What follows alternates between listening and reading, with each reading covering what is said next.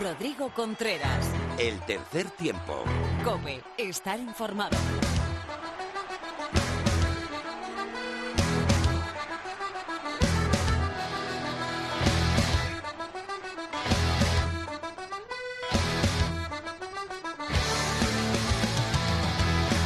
Hola, ¿qué tal? Bienvenido a un nuevo capítulo, a una nueva entrega de tu programa de rugby en la radio. Estás en el tercer tiempo.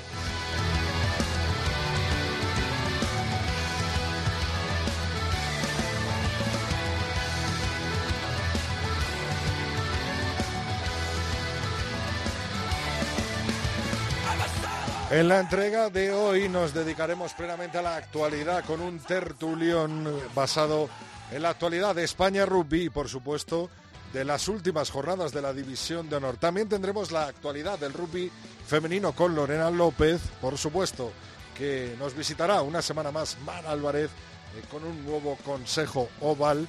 Tendremos una nueva entrega de los entrenadores de Luis Fuentes y cerraremos nuestro programa con el Simbin de Film.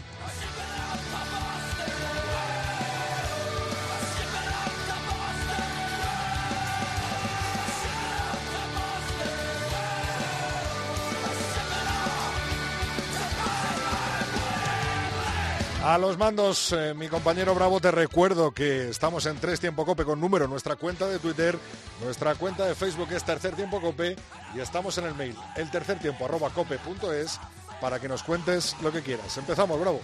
Rodrigo Contreras. El tercer tiempo. Cope, estar informado.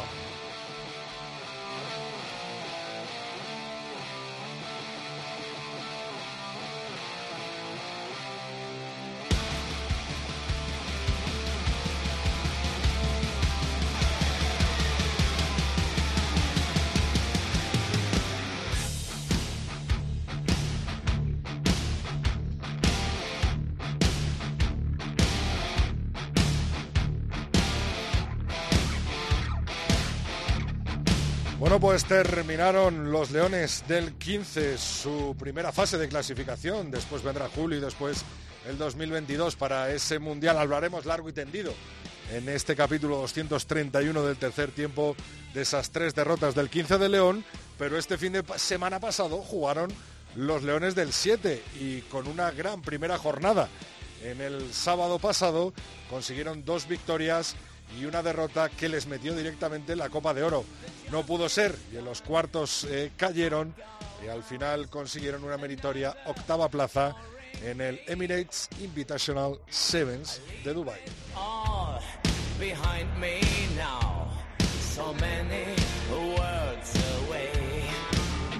Te recuerdo que este fin de semana vuelve la División de Honor. Los resultados que nos dio justo el fin de semana antes de Semana Santa fueron Lexus Alcobendas 22, Universidad de Burgos bajo 0 13, Silvestre El Salvador 20, Ampordicia 18 y el Brac Quesos Entre Pinares contra el Barça Rugby se aplazó. Tras estos resultados, la clasificación está liderada por el Lexus Alcobendas Rugby con 22 puntos. Brac Quesos Entre Pinares es segundo con 19 y un partido menos. Silvestre Salvador tercero con 18, Ampordicia cuarto con 15 y cierran ese primer grupo, ese grupo de arriba, Universidad de Burgos bajo cero con 12 puntos y Barça Rugby con un partido menos y 7 puntos.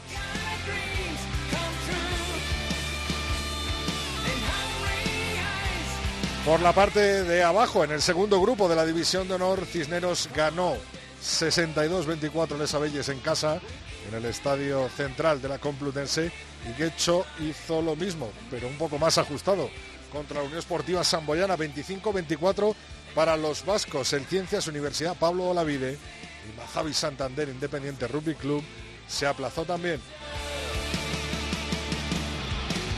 Tras estos resultados, el Complutense Cisneros se encabeza el grupo de abajo con seis victorias en siete partidos y 28 puntos. La Unión Esportiva Samboyana es segundo con 21 puntos. Tercero Guecho con 13 puntos. Les Abelles cuarto 12 y cierra la tabla Ciencias Universidad Pablo Olavide con 11 y Mazavi Santander Independiente Rugby Club 11 puntos y ambos un partido pendiente en jugar entre ambos. Nos vamos al top 14, 20 jornadas disputadas, lo lidera el Toulouse con 66 puntos, La Rochelle es segundo con 63, tercera posición compartida para Racing 92 y Clermont con 10, 59 puntos. Cierra la tabla el Po con 32 y el Agen con 2.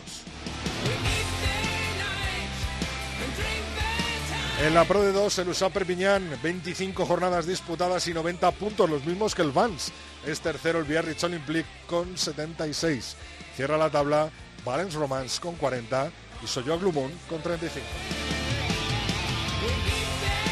Nos vamos a tierras inglesas. Bristol Bears encabeza la tabla de la Gallagher Premiership con 61 puntos en 15 jornadas. Exeter Chiefs le siguen con 49 puntos. Tercera posición para Sale Sharks con 46. Cierra la tabla Gloucester Rugby con 25 y Worcester Warriors con 18. Nos vamos a la Guinness Pro 14, conferencia Leicester encabeza la tabla con 71, Ulster es segundo con 64, tercera posición para Ospreys con 36 en 16 jornadas disputadas. Cierra la conferencia los italianos de Cebre con 17. En la conferencia B, Master Rugby es primero con 69 64 puntos. Cona Rugby es segundo con 45. Scarlett tercero eh, con 39. Cierra la tabla también los italianos de Benetton de Treviso con 7. Y por fin volvió la Champions Cup este fin de semana pasado en sus octavos de final con los siguientes resultados. Scarlets 14, Sale Sharks 57, Bogdo Begles 36, Bristol 17, Racing 92, 56, Edinburgh 3, Exeter Chiefs 47, Lyon 25, Munster 33, Stade Toulousain 40, Wasp 25, Clermont 27, Gloucester 16, La Rochelle 27 y Leicester 30, Toulon 0. Con estos resultados, Sale Sharks, Bordeaux Bengles, Racing 92, Exeter Chiefs, Stade Toulousain, Clermont, La Rochelle y Leicester pasan a cuartos de final.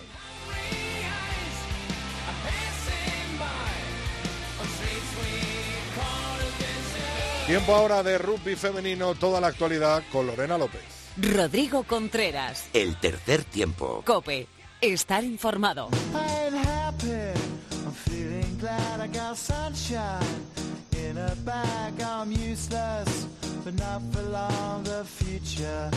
Is coming on. I ain't happy.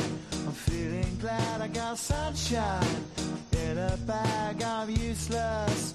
But not for long, the future is coming on, it's coming on, it's coming on, it's coming on. Hola Lorena, 15 días, bueno, 14 sin hablar contigo, ¿eh? Sí, son unos poquitos, ¿eh? Oye, hemos tenido actualidad, hemos tenido Iberdrola, hemos tenido División de Norvé, hemos tenido eh, seis naciones. Cuéntame, ¿por dónde empezamos? Pues si te parece bien, empezamos por, por la Liga Iberdrola, que es que llevamos dos semanas sin, sin ellas y este fin de semana volvemos a, al ruedo y hay mucho, mucho, mucho por, por ver, porque de momento Eibar está en cuarta posición y sería el que se quedaría en ese grupo de playoff, pero de momento no está todo decidido porque el CRAT Residencia Rialta tiene una última oportunidad este fin de semana de formar parte de ese grupo, el conjunto vasco, obviamente, parte con ventaja en esa lucha, gracias a la victoria ante el Olímpico de la última jornada pero si las gallegas ganan con buenos, eh, podría arrebatarle ese puesto, que obviamente en ese grupo también está Majadahonda, que sigue el líder de la tabla con 24 puntos, el Complutense Cisneros, que tiene 22, y el Corteva Coco Rugby, que tiene 20. Y como te comento, Eibar está en cuarta con 18, y el CRAT Residencia de Alta en quinta con 13. Eh, cierran la tabla Olímpico de Pozuelo en sexta posición con seis, también seis tiene en séptima posición el Sans Scrum y Les Abelles eh, está en última posición con cuatro puntos. Que como puedes imaginarte, otro partido intenso, intenso va a ser además el, esa parte para disputar el, para ver quién disputa el play out. Y justo este fin de semana se enfrentan los dos equipos protagonistas que son ese Sans Scrum olímpico y lo harán en casa del Sans Scrum además. También vamos a ver a Les Abelles eh, contra Complutense Cisneros y un duelo de titanes como va a ser el Majadahonda y el Corte Vasco con Rugby. Eh, bueno, pues muy interesante, ¿no? Esta eh, Liga Iberdrola en duelos por arriba y por abajo, ¿no? Y sobre todo eh, en ese duelo de Olímpico de Pozzuoli y Sánchez Crum para ver quién, quién juega esa fase de play-out y a ver si son capaces las chicas de Leibar de, de meterse en esa cuarta posición. En la división de Noruega sabemos la final, ¿no? Pues sí, eh, los dos equipos catalanes que se habían clasificado para esos playoffs de ascenso a la Liga Iberdrola, el San Cugat y el Buc, van a ser los que disputen la final este fin de semana. Y lo hicieron eh, tras superar respectivamente al Crealia El Salvador y al Guecho, eh, quienes obviamente pues aseguran esa permanencia en la división de Noruega la eliminatoria, la que midió al segundo y al tercero clasificado, eh, estuvo liderada por el BUC en la mayoría de los 80 minutos y eso que, visitar al Guecho eh, nunca es, fácil. Pero bueno, las vascas no pudieron eh, materializar ninguna de esas ofensivas, así que las barcelonesas tomaron el mando y dejaron un 36 a 0 en el marcador. En la otra semifinal, eh, la, igualdad y la solidez defensiva fueron bastante decisivas. Eh, me refiero obviamente a la que enfrentaron al San Cugat, el campeón de la fase regular, y al Creal y El Salvador, que es el descendido de la Liga Iberdrola 2019-2020. Eh, bueno, como te puedes imaginar, eso se reflejó en el marcador y en el juego. se pudieron ver defensas que apenas subían unos metros y largas secuencias de ataque que mostraban pues una amplia variedad de recursos y finalmente el encuentro cayó de parte de las catalanas que ganaron 19 mm, a 10 a las vallisoletanas. Eh, lo bueno es eso, Rodi, que no, no hace falta esperar mucho para, para esta final que va a disputarse este fin de semana y va a ser pues la primera competición que vamos a concluir este año. Además, en este mes de abril nos ha traído una buena noticia, que es el inicio del Seis Naciones femenino en este pasado fin de semana, que durará hasta el 24 de abril, en un formato de tres jornadas más una cuarta jornada de fase final, ¿no? Sí, es algo raro. Además viene en el momento justo, ¿no? Porque cuando parecía que nos había dejado ese pedazo de vacío el Seis Naciones eh, masculino, llega el femenino, pero iba a tener, como dices, un formato bastante peculiar. Va a ser un más cortito. Eh, los equipos se dividen en dos grupos eh, de tres equipos y se van a enfrentar en ellos a lo largo de tres jornadas y en la última jornada se enfrenta entre grupos. Y es decir el primero de cada grupo se enfrenta luego el segundo de cada grupo se enfrenta y el tercero de cada grupo también se enfrenta. Obviamente eso el primero por el primer y el segundo puesto los segundos por el tercero y el cuarto y los terceros por el quinto y el sexto. Eh, para que lo veas un poco mejor en el grupo A están Inglaterra, Italia y Escocia y en el grupo B están Francia, Irlanda y Gales. Este fin de semana se pudieron ver dos partidos y además hay tienen algo en común y algo bastante llamativo y es eh, un marcador bastante abultado. Inglaterra se impuso 52 a 10 eh, a Escocia, mientras que Francia ganó a Gales por un 53 a 0. La selección francesa dio pocas opciones y vamos, dejó claro a las galesas desde el minuto 15, cuando Caroline Juba eh, ya había anotado un hack trick que tenían poco que hacer. Y como te puedes imaginar, Rodri, pues Francia dominó el encuentro y apenas cedió la posición del oval. El marcador inglés también se abrió pronto, eh, concretamente en el minuto 10, cuando Parker eh, posó el primer ensayo. A los 28 minutos llegó el segundo de manos de Davis, que los colocó en un 17-3. Y vamos, en el final del, de la primera parte, será libre, se terciaron el encuentro porque se fueron al descanso con un 33 a 3 en el marcador, que Rodi no es imposible de remontar, pero bastante, bastante difícil eh, las inglesas continuaron aumentando la ventaja hasta que Hannah Smith eh, maquilló un poco ese marcador escocés que finalmente terminó eh, con un, como te decía, con un 52 a 10, que además eh, llegó un ensayo británico en el a dos minutos del final, o sea que fue, vamos, que no se dieron por vencidas eh, a pesar de esa abultada diferencia. Y como decías en el otro partido, Francia 53, Gales 0, un auténtico eh, bueno eh, rodillo, ¿no? Las francesas y las inglesas que están un paso más por encima, está claro, de, Obviamente. las demás selecciones, ¿no? En, este Seis Naciones B, que volverá en este fin de semana que viene con dos partidos, Italia-Inglaterra y Gales-Irlanda en la jornada 2 y como bien has dicho, la última jornada se tratará de esos enfrentamientos de primeros contra primeros, segundo contra segundo y terceros contra terceros para, para definir al final la clasificación. ¿Algo más, Lorena? Pues hablando de rugby internacional, hay una noticia, es que la World Rugby ha anunciado algunas modificaciones que van a afectar a las competiciones de Seven organizadas, que yo te iré contando poquito a poco, pero vamos, te lo iré recordando, pero ahora mismo básicamente lo que destaca es que se aplaza sin fecha definitiva los torneos de Francia que iban a dar comienzo a ese circuito femenino de las World Rugby Series eh, de Seven de 2021 que iban a empezar en el mes de mayo. Y también parece que hay algunas eh, modificaciones en lo que es en la preparación de los Juegos Olímpicos y lo más relevante es que se va a organizar un torneo tanto masculino como femenino en Los Ángeles el fin de semana del 25 al 27 de junio. Y vamos, en principio va a ser un torneo que tiene unas características eh, bastante parecidas al Seven que se disputó en Madrid hace poco y el que se ha disputado en los Emiratos eh, la semana pasada, así que cabe la posibilidad de que estuviesen no solo las leonas, también los leones para eso, para preparar los Juegos Olímpicos pero todavía no seguro porque quizá coincida con las series del Campeonato de Europa. Así que ya te iré contando poco a poco. Bueno, pues iremos hablando de ello y ojalá, ojalá salga y veamos tanto a leones como a leonas en ese nuevo torneo de Seven. Hablamos el martes que viene, Lorena. Hasta el martes que viene, Rodri. Un abrazo.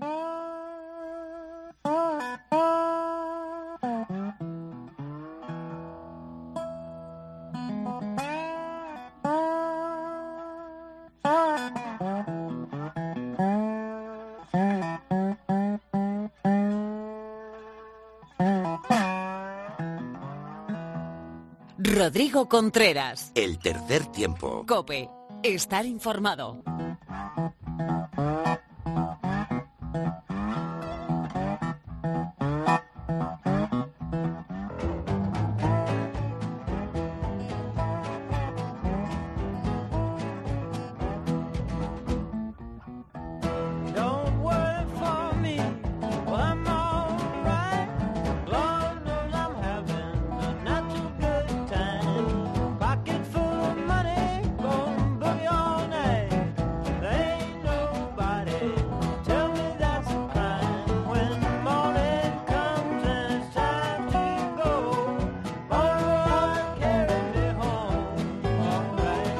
Pues lo prometido es deuda y ya está aquí nuestro tertulión con la actualidad del rugby, sobre todo con esas tres derrotas del 15 de León que nos han dejado un poco, la verdad, eh, secos, un poco más lejos de ese Mundial de Francia 2023, aunque no está todo perdido, por supuesto, y por eso hoy tenemos tertulión de lujo. También hablaremos de ese partidazo que viene en la división de honor que enfrenta primero contra segundo en este fin de semana y en el que van a saltar eh, todas las alarmas de corazones sensibles eh, con ese Lexus Alcobenda Rugby y Brasquesos entre Pinares. Tenemos a Pepe Ibañez, director de la revista 22. Muy buenas, Pepe. Hola Rodrigo, buenas tardes. Tenemos a David García, Misiones Deportivas. Muy buenas, David. ¿Qué tal? Saludos a los chicos. Vaya chasco, ¿no, Pepe? Nos hemos llevado. Pues sí, un gatillazo en toda regla, ¿no? Eh, sobre todo cuando las expectativas estaban muy altas, pues eh, hemos empezado yo creo que muy bien y luego pues nos hemos eh, pegado un tiro en el pie, ¿no? Básicamente con esas tantas indisciplinas, tantas tarjetas que al fin y al cabo nos han hecho imposible pues poder competir eh, al nivel que se, que se precisaba, ¿no? Es imposible jugar con, con tres hombres menos en cada partido. Eh, David, eh, parecía que... tras el partido de, de Georgia había buena expectación y, bueno, y, parecía que, que, no iba a pasar lo que luego ocurrió, ¿no? Eso es lo que te iba a decir. Si nosotros al principio de temporada te dicen, vamos a sacar un punto contra Georgia y vamos a sacar un punto contra, contra Rumanía, pues a lo mejor hasta hubiésemos firmado pero después de conseguir ese punto y ver el partidazo frente a los georgianos, eh, lo que pasó en Rumanía fue una decepción, lógicamente, y frente a Portugal, pues es que yo todavía, a mí no me entra en la cabeza, o sea, fue una acumulación de errores, de, falta de concentración, de arbitraje entre comillas eh, mal leído por parte de los jugadores. Y bueno, pues no lo sé si de, falta de, vamos a poner mano dura desde el banquillo. Yo ya no lo sé dónde, dónde puede estar el error, pero pero nos hemos llevado cuando se supone que mejor estamos y que la mejor eh, convocatoria selección tenemos, nos llevamos la mayor tanto en contra de lo, del histórico frente a Portugal, pues es que es algo incomprensible de cómo se planteaba ese primer partido frente a Georgia, como hemos llegado a Portugal, es que se ha dado la vuelta a la tortilla de una manera que dices, aquí falla algo. Y, y, nadie dice que falla o nadie dice dónde está el fallo. La entrevista que le hace Pepe en Revista 22 es muy buena, muy aclaratoria, de muy buenas intenciones y motivación de cara al futuro, pero realmente no se, no se dan en, en la tecla, desde mi punto de vista, claro. Eso iba a decir, eh, una entrevista muy completa que para quien no la haya leído, eh, la tiene en, la revista 22, en, el formato digital eh, de, su web, que la hace Pepe a, a, Santi. ¿Crees que ha faltado un poco de autocrítica, Pepe? Yo creo que no. O sea, sinceramente, y no, no quiero ponerme aquí el, escudo para defender a, la selección ni, ni, a Santiago, porque cuando se han equivocado se lo he dicho a ellos y lo digo públicamente. O sea, yo es que creo que, que la justificación es que un equipo como España no puede permitirse tener cuatro expulsados en un partido y tres en otro. Es que a este nivel. ¿Por qué falla eso? Eh, bueno, el tema de las indisciplinas, si, si vamos, eh, creo que hay que mirarlo de manera totalmente individual lo que pasó en Rumanía, lo que pasó en, Portugal. En, en, Rumanía es un, es un cortocircuito, un cruce de cables. O sea, se nos juntó el rojo con el azul. Eh, Kersi comete esa agresión que le cuesta seis partidos ahora de suspensión. En principio eran diez, pero se reduce la sanción a seis. Eh, y a partir de ahí se encadenan una serie de acontecimientos en el que España no sabe eh, mantener la cabeza fría. Pero es que eso eh, ya puede ser Eddie Jones o, Warren Gatland, que si tu jugador tiene la cabeza fuera de, de donde la tiene que tener, va a cometer esa infracción que va a penalizar al, al grupo, ¿no? Pepe, el caso, el caso son los demás, ¿no? Porque un jugador sí que puede cometer esa. Pero yo creo, yo creo que todo viene, viene encadenado. Es un eh, el, la situación que provoca la, la, la, acción del número 7 de Rumanía sobre Fred Kersi no solo saca a Kersi que se toma la justicia, la justicia por su mano del partido, sino que saca a todo el grupo. O sea, el equipo se va del partido y que se podía haber hecho algo para para reconducir la situación? Pues hombre, seguramente.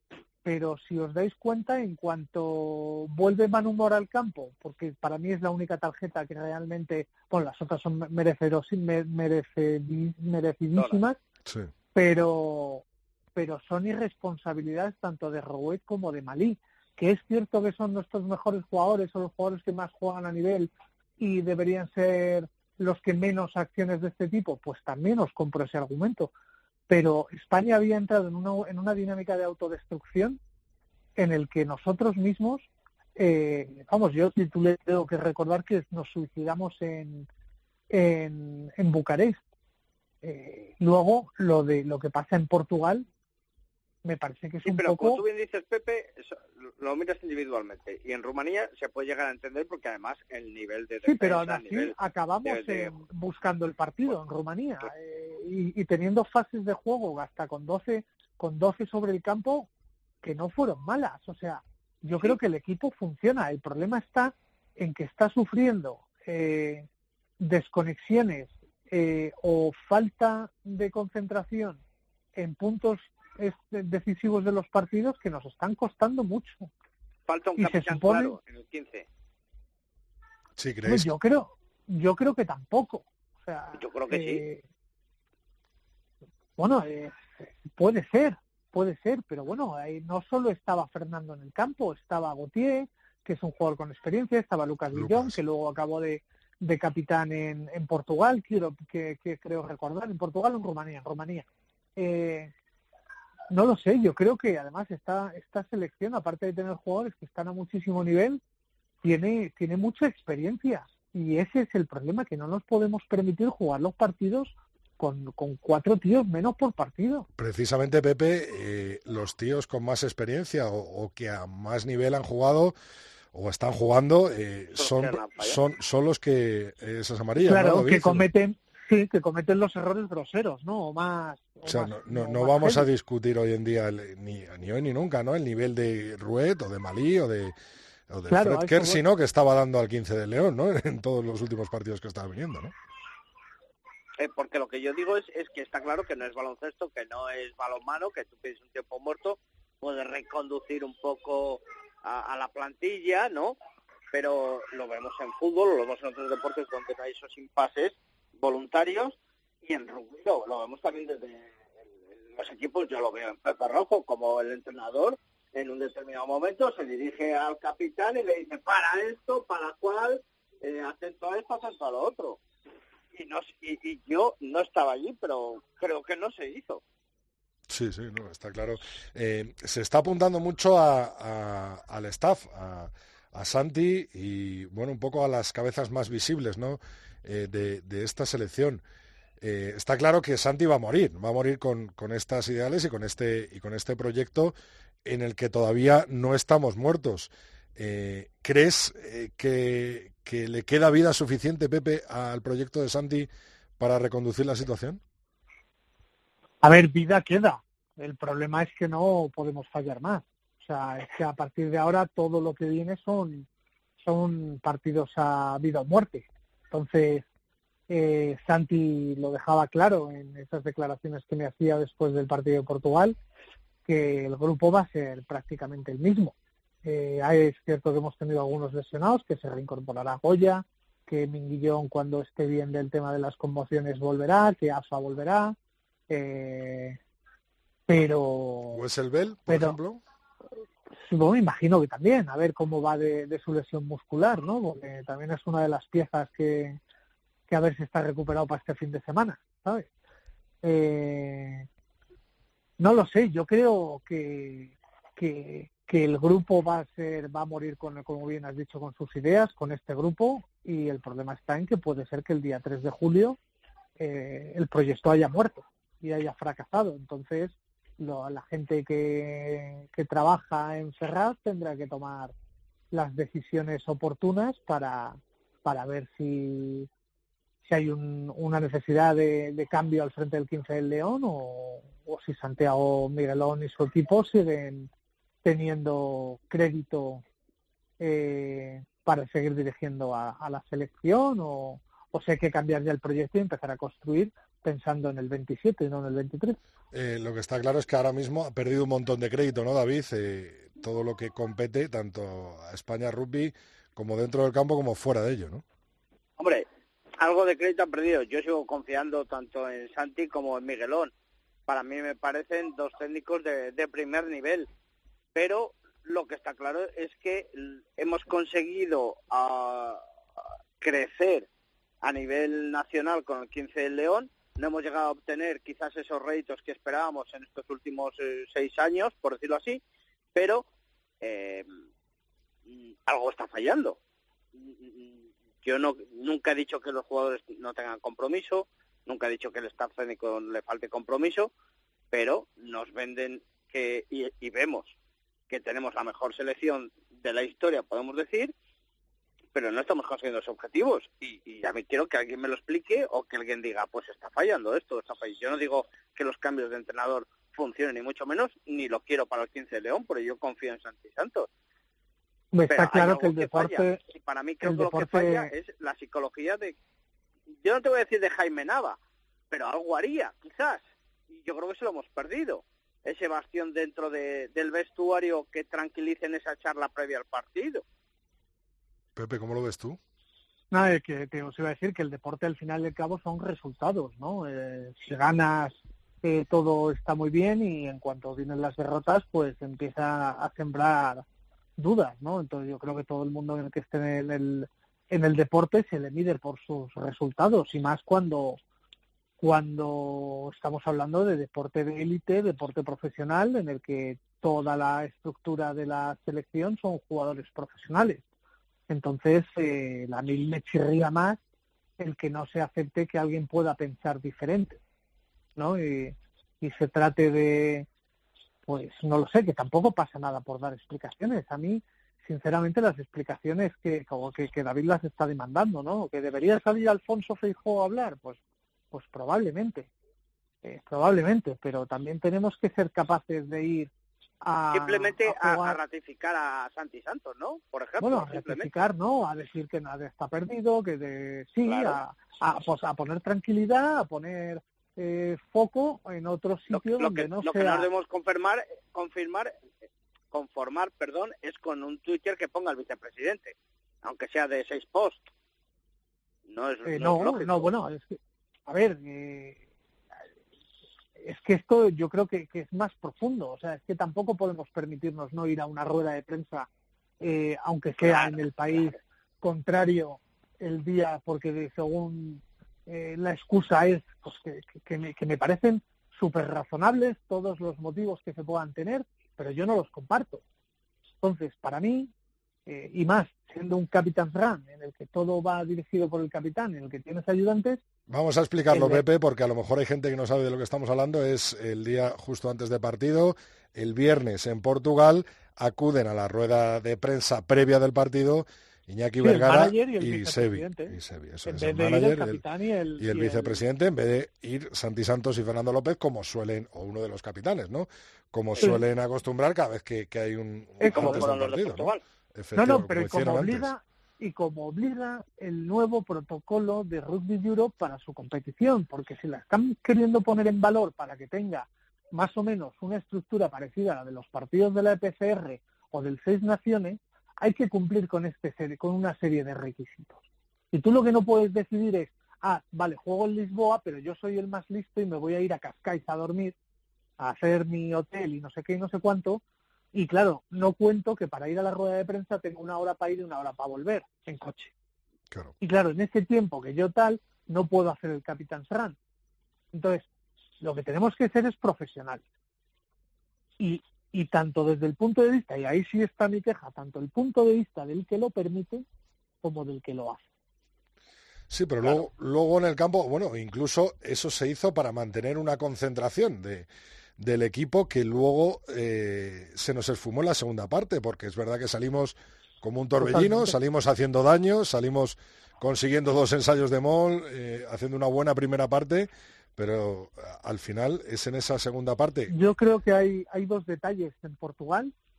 El primero es eh, cuando estamos 21-7 arriba en el tramo final de El la, ensayo de de la primera parte. al final, ¿no? En el el ensayo, último, sí, sí. sí, el ensayo de la apertura, eh, que es cuando el la primera de- jugada sí, en la sí. que en la que el zaguero se filtra por en medio de la defensa española, eh, cuando se había se habían dado instrucciones de no dejar balones dentro.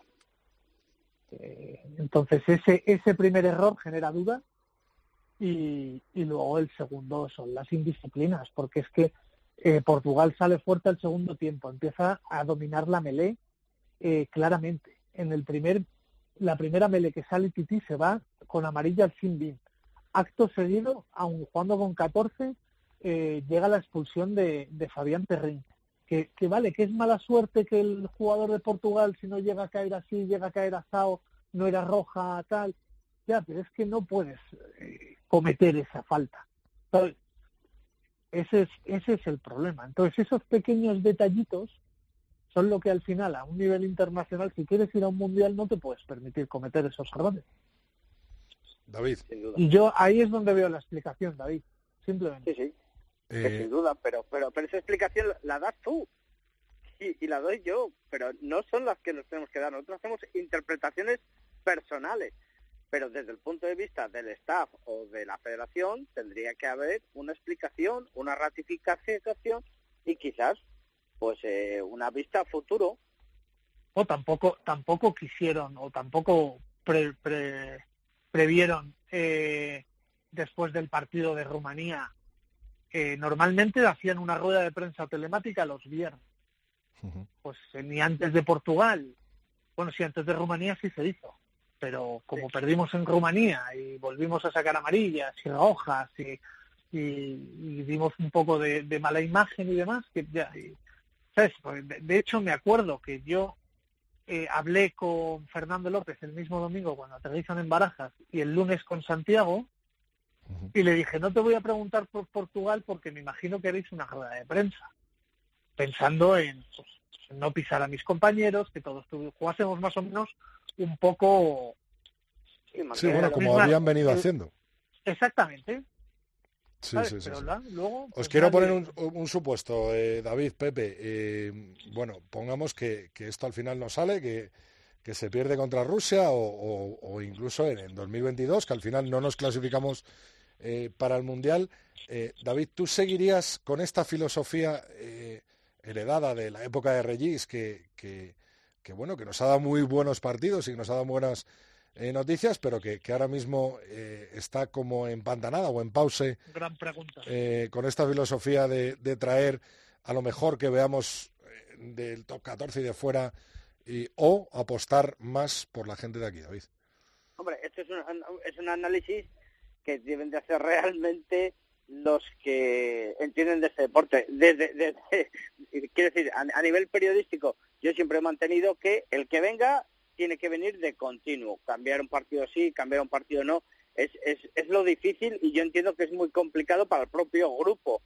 Eh, manejar cierta lista amplia de tantos jugadores al final no es beneficioso para, para el 15.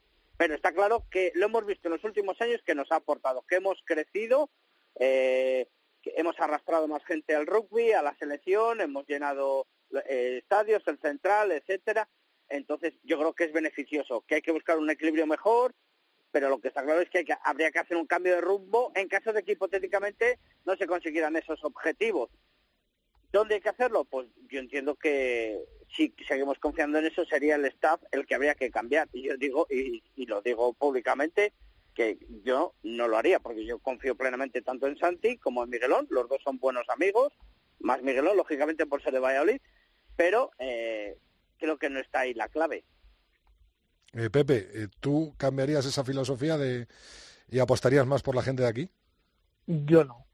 Yo, yo no. Yo creo que si, si este ciclo vuelve a terminar en fracaso, creo que el ciclo estará concluido para, para Santos y para Miguelón. En eso estoy de acuerdo con David.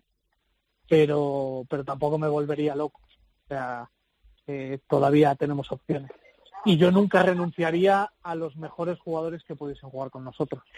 Al final, eh, esto es deporte profesional, esto es un espectáculo y si tú quieres estar compitiendo con los mejores, tienes que jugar con tus mejores cartas. Y tus mejores jugadores siempre van a estar en las ligas profesionales, donde se dedican full time a esto. Eh, y es que lo único que tenemos que hacer es mirar un poco a, pues a Escocia. ¿Cuántos sudafricanos o neozelandeses tiene Escocia?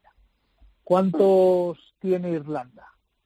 Eh, es que al final estar en la en la élite eh, cuesta mucho. O sea, nosotros no somos ni por medios ni por eh, densidad de jugadores profesionales en ligas top, no somos Georgia, no somos Argentina, no somos y al final hasta que toda esta buena cantera que sí se está formando y que cada vez más van saliendo jugadores españoles, eh, que van a grandes ligas, pues yo qué sé, se me ocurre pues Gonzalo López Botempo, se me ocurre Mario Pichardí, se me ocurre pues Alex Alonso, o sea Martín Alonso, Alex porque bueno va Álvar, cuando hasta que todas estas eh, jóvenes que todavía son muy jóvenes, eh, pues eh, los Joaquín Gali, pues gente que ya está en categorías Espoir en Francia y que va a llegar con un bagaje súper amplio a, la selección compitiendo al máximo nivel, pues Kerman, no sé, es que se me ocurren, se me ocurren un montón, eh, pues no podremos prescindir de, de estos jugadores que tienen derecho, que tienen derecho a jugar con, con y a representar a España. No nos olvidemos, ¿eh? Que, son igual, tienen el mismo derecho que tiene eh, mi vecina de abajo, por, por decir a, a uno cualquiera, te quiero decir. Entonces yo no renunciaría nunca, nunca, nunca, nunca a los mejores jugadores posibles con los que pudiera contar. Y eso no lo haría porque aquí el objetivo es ganar, o sea, no es otro. O sea, si tú ganas, tienes visibilidad, si tú ganas, sales en prensa, si tú ganas, sales en tele, si tú ganas, llenas estadios, si tú ganas, atraes patrocinadores y la bola se pone en movimiento. Vamos, que si se descubre un nuevo Rued, un nuevo Malí, eh, lo extraerías eh, sin pensar, Vamos, o sea, yo le, abriría las puertas de par en par a Julian Hebe, o sea, a Heaven, a Rey, a Segons, a cualquiera, todos los jugadores que están en el máximo entorno competitivo del mundo. O sea, si me dices que hay un chaval en Nueva Zelanda que su padre es español, que está jugando en los Blues o en los Hurricanes, te digo, que lo traigan mañana. Sí, sí. Claro. bueno, pues sería un poco seguir la filosofía de, Santi, ¿no? Aunque, Para mí sí. Aunque el ciclo pueda terminar con Santi, pero, pero no esa filosofía, ¿no? eso, es, Al final tiene que haber un cambio porque, porque tiene que haber un, eh, un chivo expiatorio, por decirlo así, pero yo creo que coincidimos los dos. El, el rumbo es este, pero pero el ciclo se habría acabado. Tristemente, pero es así, pero es así. Eh, David. Nada, nada es eterno, David. O sea, claro, claro. Eh, entonces, son los resultados los que te hacen eh, durar o, o, que las cosas terminen. Entonces, esto es deporte de élite, es que vuelvo a lo mismo.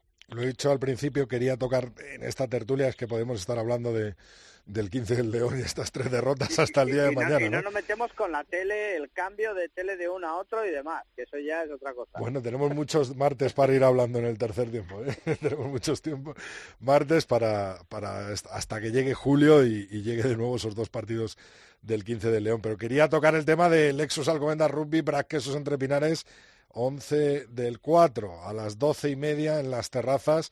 Menudo partidazo, David. Eh, yo creo que si gana el BRAC puede dar un golpe totalmente encima de la mesa, ya que tiene un partido aplazado. Y si gana Lexus Alcobendas, pues pone muy, muy, muy caliente. Más aún de lo que está, ¿no? está claro que el que gane este partido tiene medio título o media conseguido esa primera posición de, fase regular. Eh, es un partido complicado. Yo veo favorito al conjunto madrileño. Estamos viendo cómo Tiki le tiene cogidas las vueltas, tanto a Silvestre El Salvador como a Quesos entre Pinares. Eh, es un gran analista, es un, es un táctico nato, Tiki, a mí me encanta. Y el factor campo yo creo que aquí, sobre todo además, porque en otros años hemos visto cómo se ha desplazado gente de Valladolid, con la situación actual pues no es posible, y el factor campo va a ser muy importante. Entonces, hay que ver cómo llegan esos jugadores. Eh, ha dicho Pepe ya alguno, a ver cómo llega para ese partido. Pero eh, yo veo claro favorito al equipo madrileño. Eh, Pepe, ¿tú también? hombre, siendo local en esta división de honor, siempre partes con un puntito más que, que el rival. Ahora, yo creo, por supuesto, que es el que gane las terrazas el, el domingo tiene muy, muy sólido terminar primero y poder ser local en, todo el playoff. Eh, ten en cuenta que ahora Alcobendas está tres puntos por encima del BRAC. Si gana se pondría pues entre siete y ocho. Si, si las, los astros se alinean y hay bonus. Eh, pero, pero el BRAC necesitaría eh, luego ganar en, en su partido pendiente al Barça, que va a jugar con todos. A mí la duda que me genera es cómo van a estar Albertuco y John Besselberg. Si, si Merino recupera a esas dos piezas... Dos puntales importantísimos, lógicamente. Claro, y más ahora que, que ya José Díaz ha vuelto a la disciplina del equipo, que ya empieza a volver a tener todos sus recambios eh, disponibles, porque no es lo mismo que Pacey eh, tenga que comerse todo el partido o que el número 3 argentino nuevo tenga que comerse todo el partido a que Albertuco entre eh, y te destroce las fases estáticas, ¿no? Es un jugador que, que, es clave en los, las últimas temporadas. Escucha, Ahora, lo mismo es mala noticia para el equipo de Tiki pero sí es buena noticia para el rugby español, ¿no? Recuperar a, Albertuco y a, John Wasselberg, ¿no? ¿Eh? Yo por el espectáculo me encantaría que estuvieran todos. También Alcobendas recupera a Joaquín Domínguez, a Matt Foltz y a Richard Stewart. O sea, que, que no y al final un partido que, que juegan ambas escuadras con todo lo que tienen, la victoria es mucho más satisfactoria. Hombre, Pepe también un poco arriba con el tema del bonus, Pero bueno. claro, digo, No, no, yo creo que el partido va a ser como el de la primera vuelta. Claro, yo, Eh, yo nada. veo más bonus defensivo que ofensivo, en cualquiera de los dos, ¿no? Eh, que puedan Por sacar eso bonus hablaba defensivo. de que se alineasen los astros. Yo lo que lo que sí creo es que este formato de liga a mí me gusta mucho. Eh, Sí, ¿verdad? Creo Lo que es, comentaba yo el otro día, sí. es un acierto notable el haber buscado o, o encontrado este formato de liga por la necesidad del COVID, pero vamos, ya el otro día Valentín Gamazo hablaba de volver al sistema de doble vuelta el año que viene. Yo creo que sería muy interesante que los clubes ¿verdad? mantuvieran mantuvieran este formato, sobre todo teniendo en cuenta que el año que viene el impacto de la crisis económica sobre el rugby va a seguir ahí.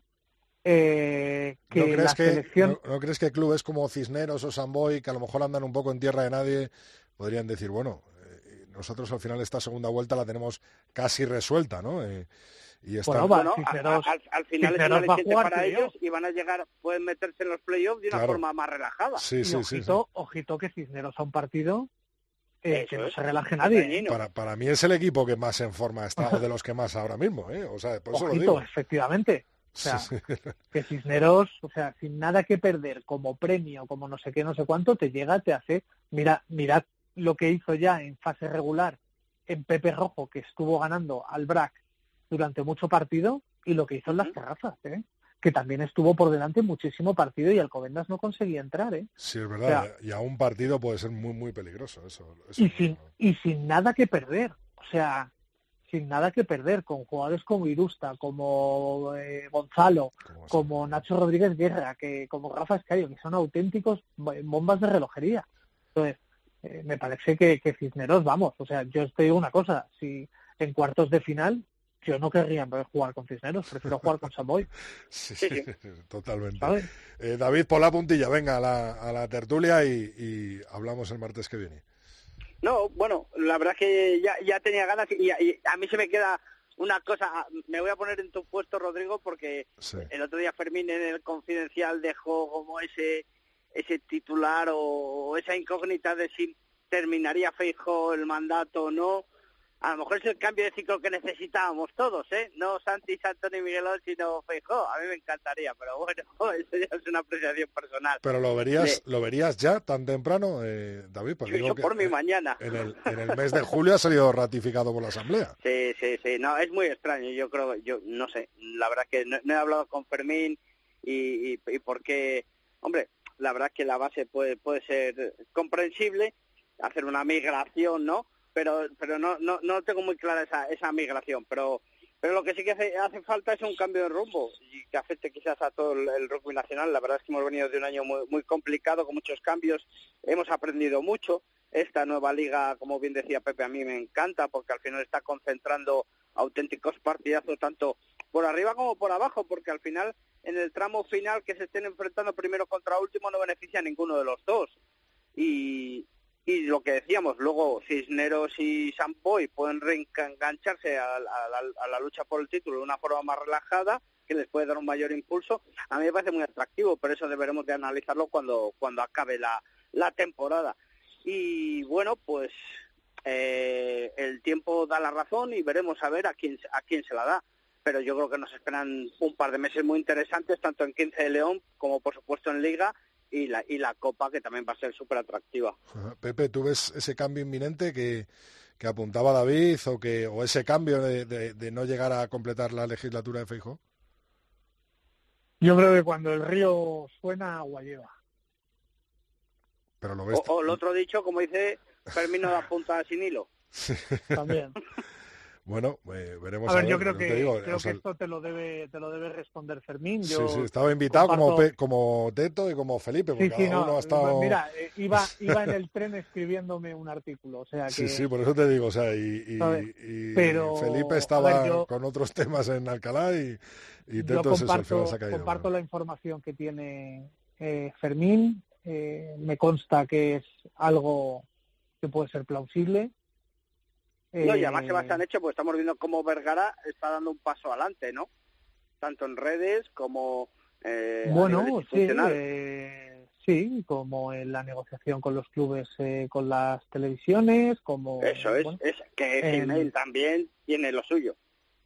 eh, sí, Eh, pero, a ver, es que, es, que son líneas complicadas para mí.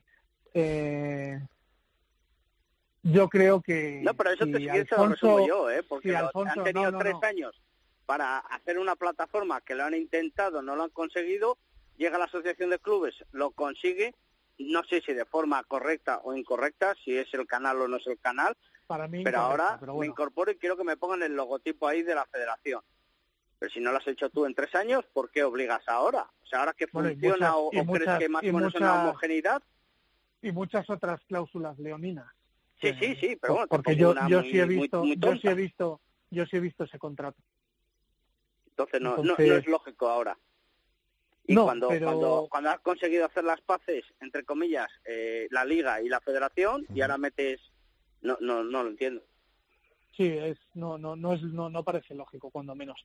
Pero lo que te quería decir ya por terminar, Rodrigo, Sí. es que si Alfonso decidiera porque ha llegado el momento de pasar el testigo, yo espero que convoque elecciones y que no deje un delfín al mando, porque creo que, que el rugby español merecería volver a, a votar a un presidente.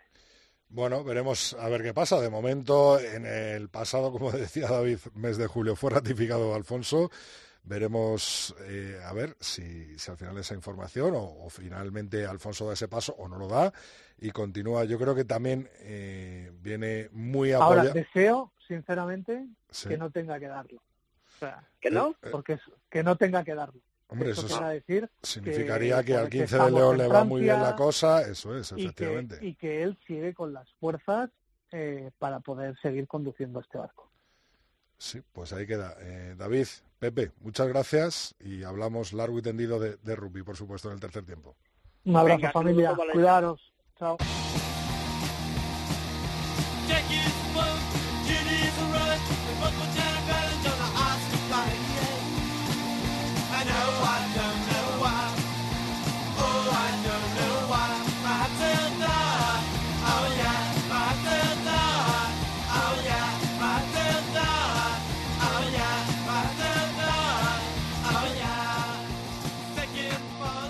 Pues acabó el torneo de las seis naciones con un partidazo, un partidazo que puso el broche final, un partidazo aplazado entre Francia y Escocia, en el que los del Cardo, más de 20 años después, volvieron a ganar a París, en París, perdón, a Francia, igual que hicieron al principio de estas seis naciones en Londres con Inglaterra. Y si nuestro último programa le dedicamos a entrenadores galeses la entrega de Luis Fuentes, pues yo creo que este le va a caer a los escoceses. Muy buenas, Lulo, ¿qué tal?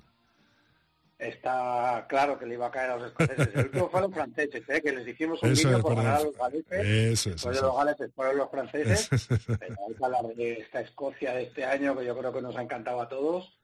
Vaya torneo, ¿no? Parecía al principio del torneo, bueno, yo no daba tanto por él, pensaba que iba a ser una cosa más previsible y al final ha pasado de todo. Ha habido partidazos increíbles, partidazos con últimos minutos de infarto, muy buen juego. Yo creo que los escoceses salen reforzadísimos.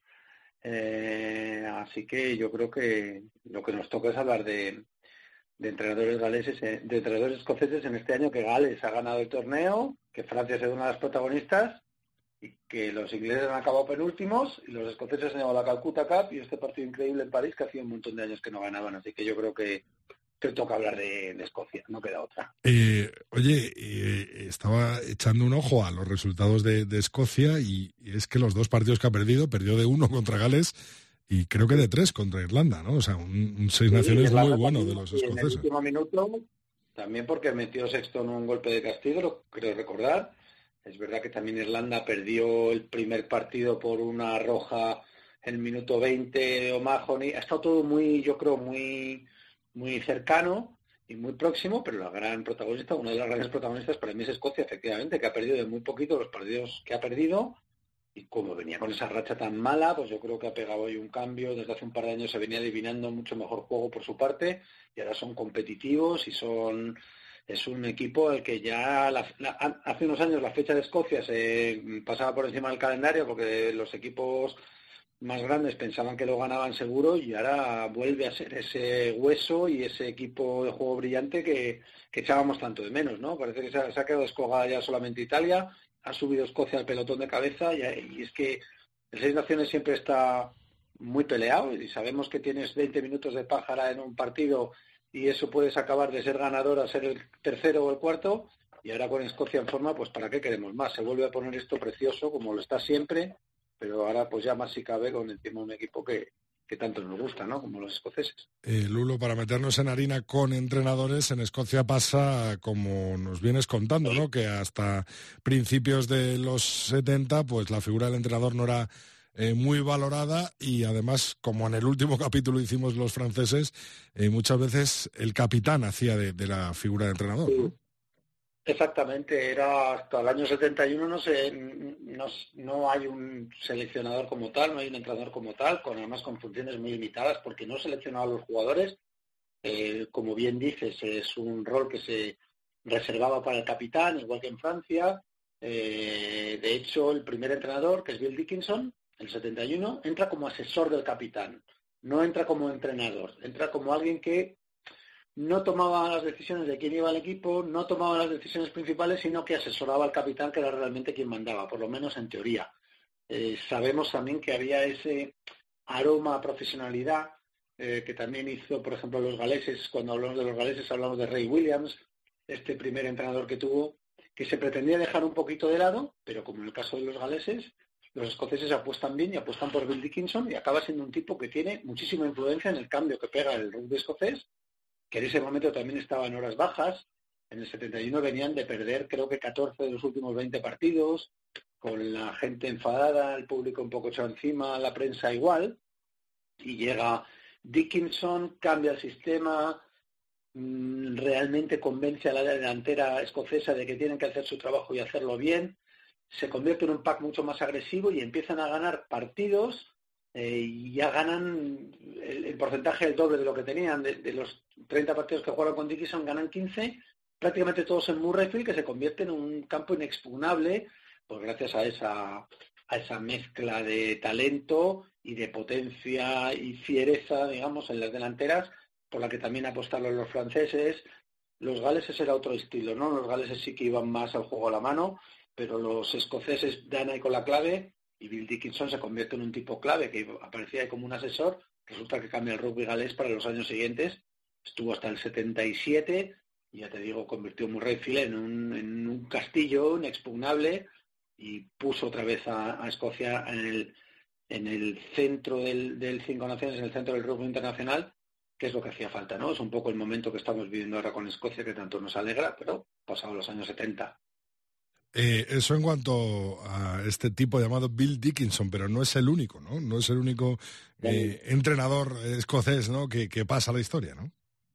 No, no, hay varios entrenadores escoceses de los que hablar. Aquí seleccionamos solamente unos cuantos. El siguiente del que tenemos que hablar es Gitch, que es eh, Ian McGeechan, un tipo que jugó en Escocia de, de apertura, jugó de centro también, eh, en un momento en el que había un nivel altísimo en, ese puesto, acabó jugando en los Lions, que ya te dice mucho, porque jugó los Lions el 74-77, que no son esas giras míticas en las que prácticamente todos los jugadores eran galeses, eh, pero conseguía colocarse el bueno de Gitch, entre esos señal de que tenía una muchísima calidad, acaba siendo realmente una figura clave en los Lions. Cuando hemos hablado de los Lions, eh, sabemos que Garland sido entrenador, va a ser en tres giras. Bueno, eh, McGeechan fue en, el 83, 93, 97 y 2009. Y aparte fue segundo entrenador en la, en la gira 2005, la de Clyde Woodward.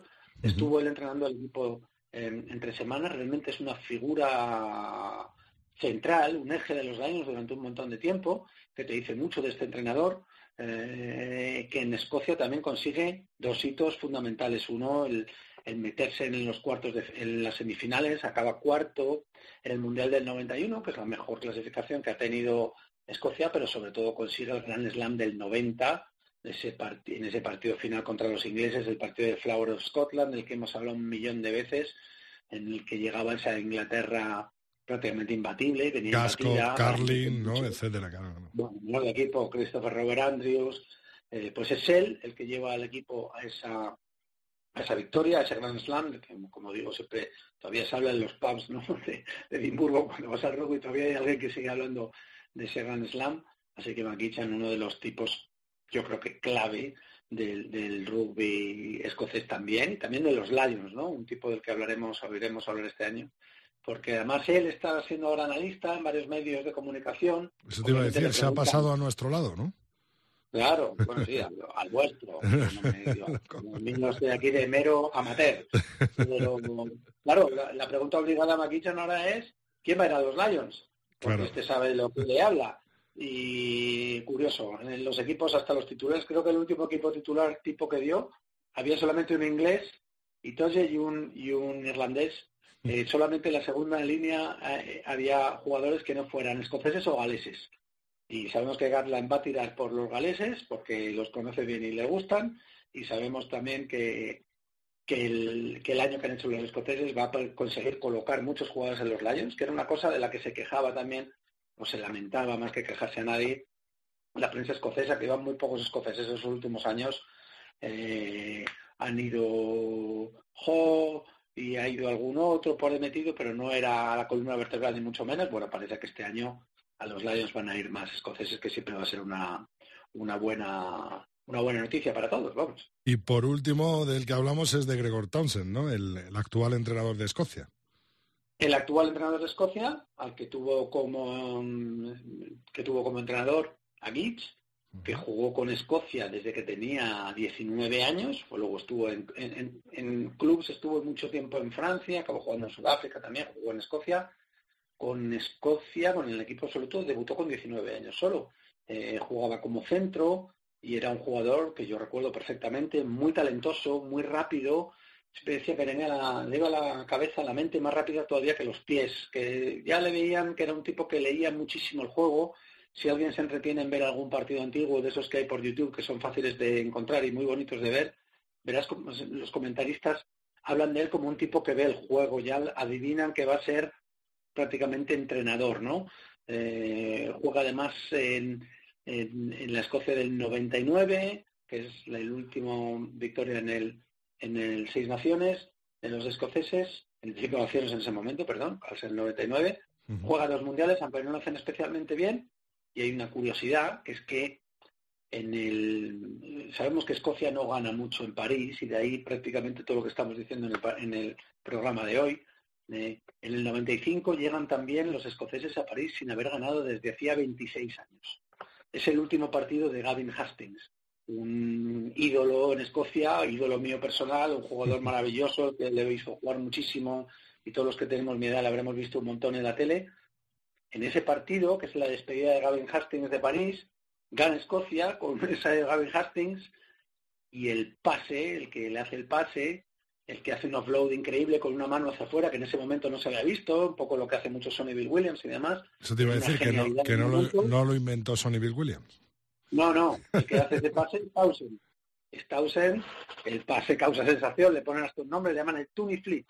Y hay que pronunciarlo con acento escocés para que quede bien, cosa que yo no sé hacer. A ver, Hastings yo recuerdo perfectamente ese ensayo verlo en directo por la televisión, porque además se llevó una ovación tremenda del Parque de los Príncipes de, de los franceses que veían que perdían el partido, después de 26 años les ganaban los escoceses, pero ensayaba Gavin Hastings, que era un caballero y un ídolo absoluto y un jugador maravilloso. Bueno, Townsend estaba en ese equipo, cosas más curiosas, ¿no? Eh, el otro día gana, gana también Escocia después de un montón de años en Francia. El que da el último pase y el que mete los puntos es Adam Hastings, el hijo de Hastings. Parece que entre los Townsend y los Hastings, al final son los que hacen falta para que los franceses pierdan contra, contra Escocia en, en París. Es curioso esos dos apellidos, la persona de Townsend en esos dos momentos importantes y, cómo está ligado por un lado al padre y por otro lado al hijo para esas dos victorias increíbles, que esas son de las que también se van a hablar en los pubs de Edimburgo durante un montón de tiempo. La historia siempre vuelve, Lulo. Antes de despedirnos tienes una recomendación, ¿no? Sí, que una recomendación y una disculpa porque no lo he recomendado antes y debería haberlo hecho durante el torneo, que son los vídeos de, Nigel Owens que tiene en las páginas, en, en, las redes sociales de World Rugby. Tiene una sección que se llama Whistle Watch, en la que explica las jugadas más conflictivas que ha habido en la jornada hubo las jornadas de Seis Naciones, se pueden seguir viendo porque se aprende un montón de cómo lo explica, cómo explica las reglas y cómo, cómo lo consigue hacer de esa manera tan científica y a la vez tan respetuosa, también con el árbitro que se ha equivocado, lo explica, te diría yo que casi también como Alhambra Nievas, cuando estuvo aquí explicándonos todas las normas del rugby, que aprendimos un montón con ellas. Encima, además, Nigel Owen sabes que tiene esa gracia, lo hace desde su granja de vacas con sus botas de agua y su chaleco de forro polar, para demostrar que ahora lo que es es un granjero y no un, un entrenador. Pero bueno, incluso aunque se haya pasado, que haya pasado el torneo, aunque esto ya pertenezca al pasado, siempre es bueno ver esos vídeos para entender bien las normas del rugby, que no son fáciles y además explicadas con esa claridad y ese buen humor y ese tono tan, tan majo y tan simpático de Nigel Owens. Así que la disculpa es no haberlo recomendado antes, que he caído tarde. Pero bueno, estáis a tiempo para ver algunas de las jugadas. Se puede ver las jugadas polémicas. Se aprende mucho de rugby viendo esas cosas, se aprende mucho. Qué bueno, pues cuarta entrega de entrenadores por Luis Fuentes y esta es la manera que tiene hoy de despedirse nuestro amigo Lulu.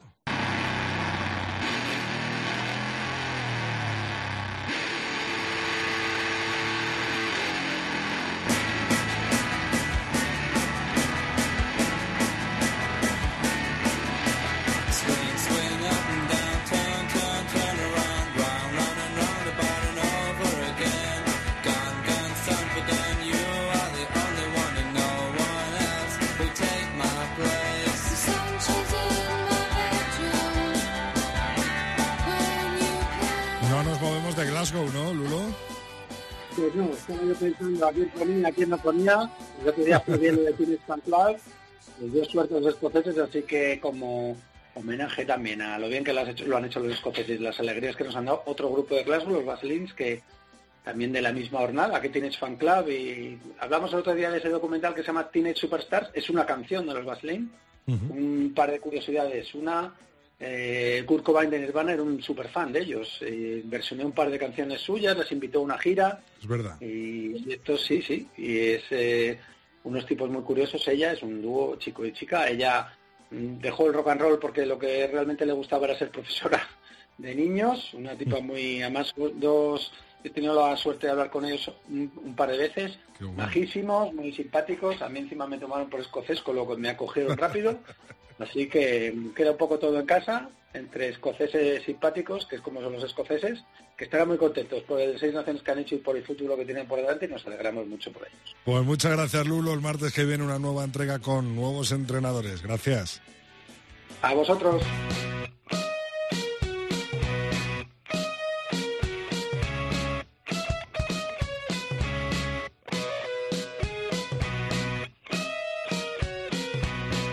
Rodrigo Contreras. El tercer tiempo. Cope, estar informado.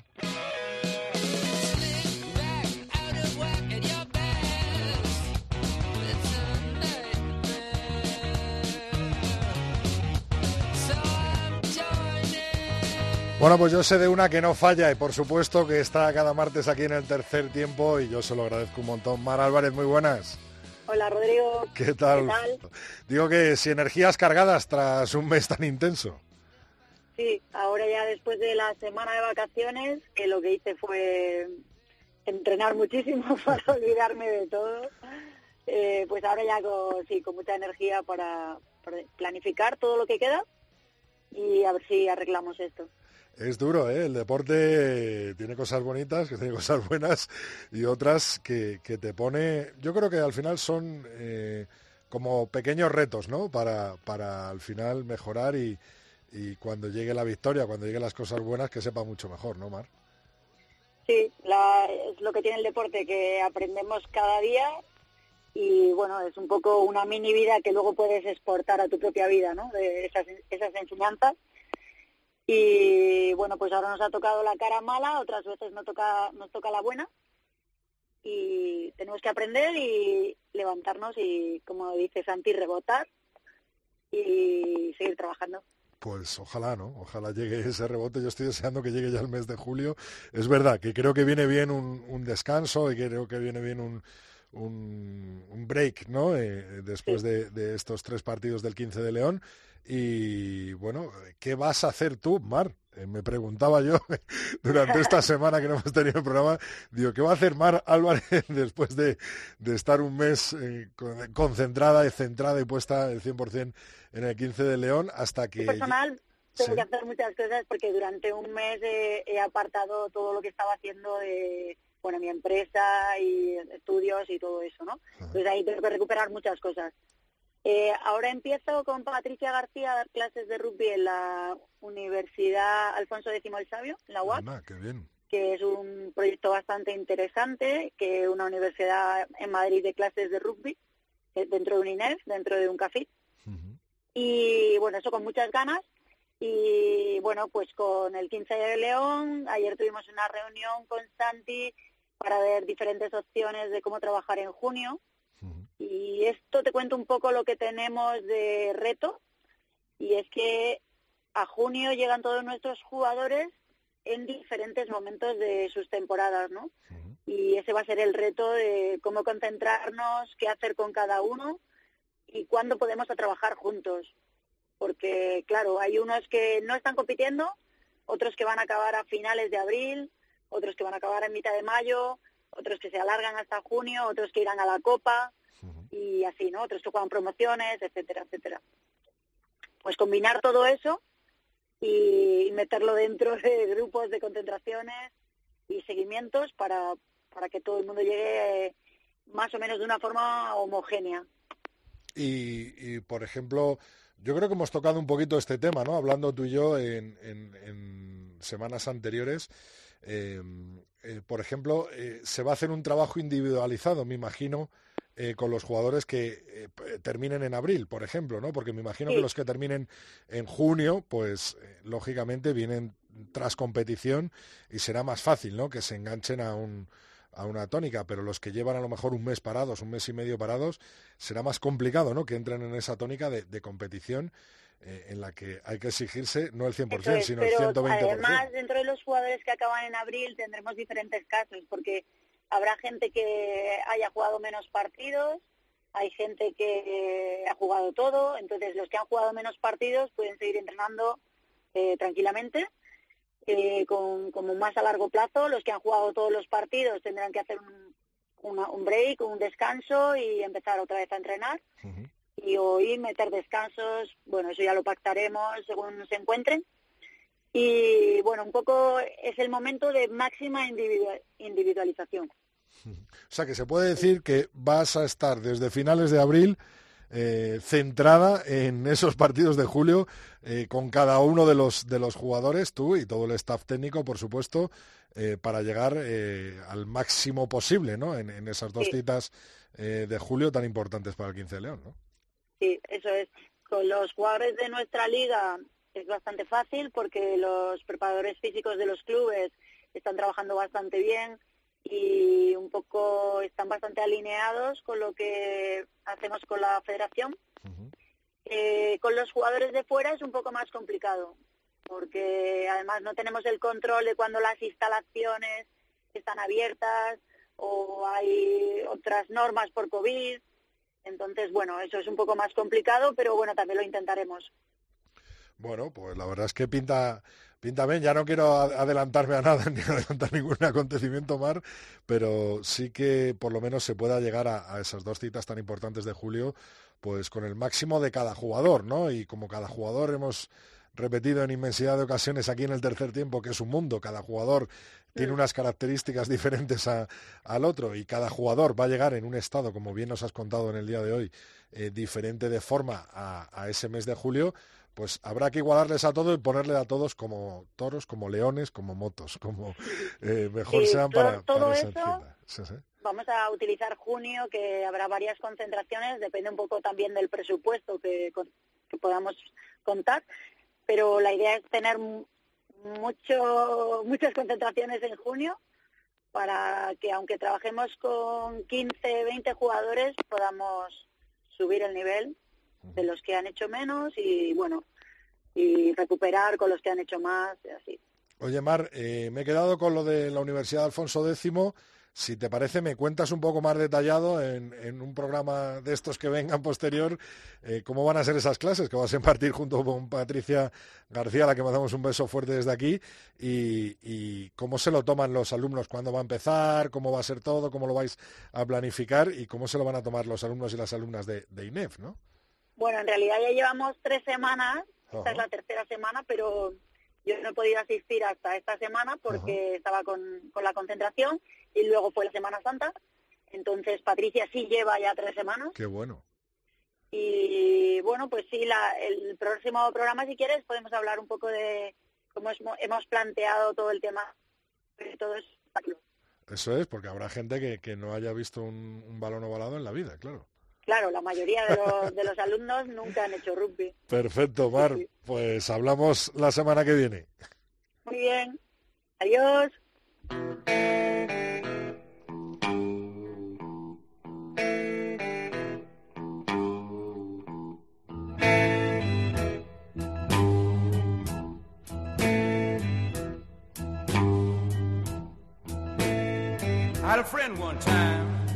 Bueno, pues volvimos después de la Semana Santa y volvió el Sin Bin de Phil para poner el broche de oro al programa. Buenas tardes, Rodrigo, ¿cómo estás?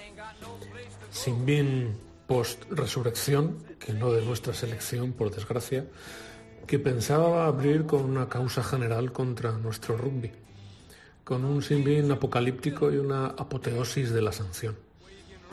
Pero eso fue la semana pasada, Rodrigo, tras la batalla de Aljubarrota en la que nos enviaron a casa nuestros queridos vecinos portugueses con los pendones maltrechos y el ánimo soliviantado. Soliviantado como el de alguno de nuestros leones, que, provocados por el lobo lusitano, de nuevo olvidaron los códigos de su manada para perecer ante los embates certeros de la de los cánidos vecinos. Pero no, Rodrigo, no será así, porque tras Aljubarrota espero que llegue Toro con menos tardanza, eso sí, y como en la batalla de la Villa Zamorana, en el retorno, en la vuelta, hayamos de esperar compensación y poner fin a toda veleidad de nuestros queridos vecinos de península. Lo cierto es que para que haya toro, Rodrigo, han de cambiar muchas cosas. Sucesos, y digo bien, porque algunos, no muchos, son parte del azar, y hechos que tienen responsabilidad bien manifiesta que nos hacen caer una y otra vez en trincheras en las que no queremos jugar. Ha habido tiempo estos largos días desde el partido de Lisboa para comentar sobradamente que nuestro ataque es previsible y romo, que el molde lateral no es lo que era, puesto que se lo conocen todos, que nuestras decisiones en ese ataque, cuando no están condicionadas por tener jugadores fuera del campo, no son acertadas y que una vez que falla el plan A no parece haber un plan B y nos dedicamos a achicar agua mientras la sentina se está ya inundando. Es así y no debería. Las causas que se puedan enumerar, desde el espectro balaco-flamenco de 2018 a las sanciones rigurosas pero acaso justas o a la sobrepoblación de la enfermería, son ciertas pero no suficientes. Así que Rodrigo me inclino por la melancolía. Entiendo sobradamente la ira contenida de algunos aficionados que sobre mí tienen la indudable ventaja de la juventud, lo que les priva de ese pozo de escepticismo que le da a uno haber contemplado nuestra selección en partidos desangelados y de grada desierta, húmeda y fría en el central, ante rivales de tal magnitud como Hungría, Moldavia o Andorra. Esta, Rodrigo, es una hipérbole, puesto que solo los magiares han pasado por Madrid, que los otros partidos referidos fueron en Andorra la Vieja y en Chisinau, advierto. Pero es verdad que también conservamos memoria de partidos contra Túnez, contra Polonia o contra Marruecos. Y que estos días, aun con jugadores que se desenvuelven en competiciones duras y solventes de Francia, retornamos a esa sensación de quiero y no puedo que va desde el pasto entre palos y palos a los despachos, donde al parecer nos desempeñamos tan mal. Así que, Rodrigo, hoy el Sinbín queda desierto, porque me puede la pesadumbre, y si bien mantengo un ápice de esperanza, Temo que el mes de julio y que el curso próximo defrauden esas quizás infundadas ilusiones que no hace tanto llevaron a un monarca a la ciudad universitaria. Es triste, Rodrigo, que me venga a la memoria el clásico, pensando en nuestro rugby masculino de selección, aquel que decía, como colofón, fuese y no hubo nada. Hasta la próxima, Rodrigo. Pues este ha sido el Sinbin de Phil en este capítulo 231 Volvemos el martes que viene, por supuesto, con un nuevo Sinbin en el tercer tiempo.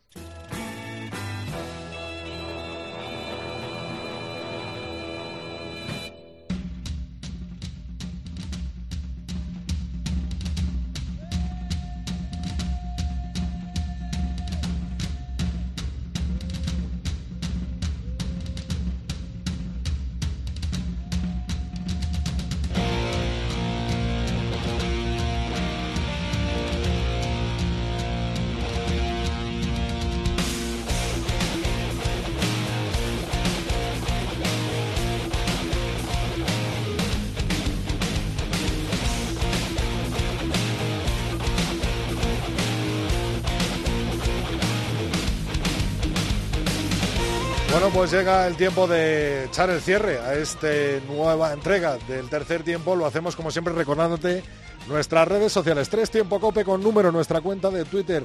Tercer Tiempo Cope, nuestra cuenta de Facebook. El tercer tiempo arroba cope.es nuestro mail.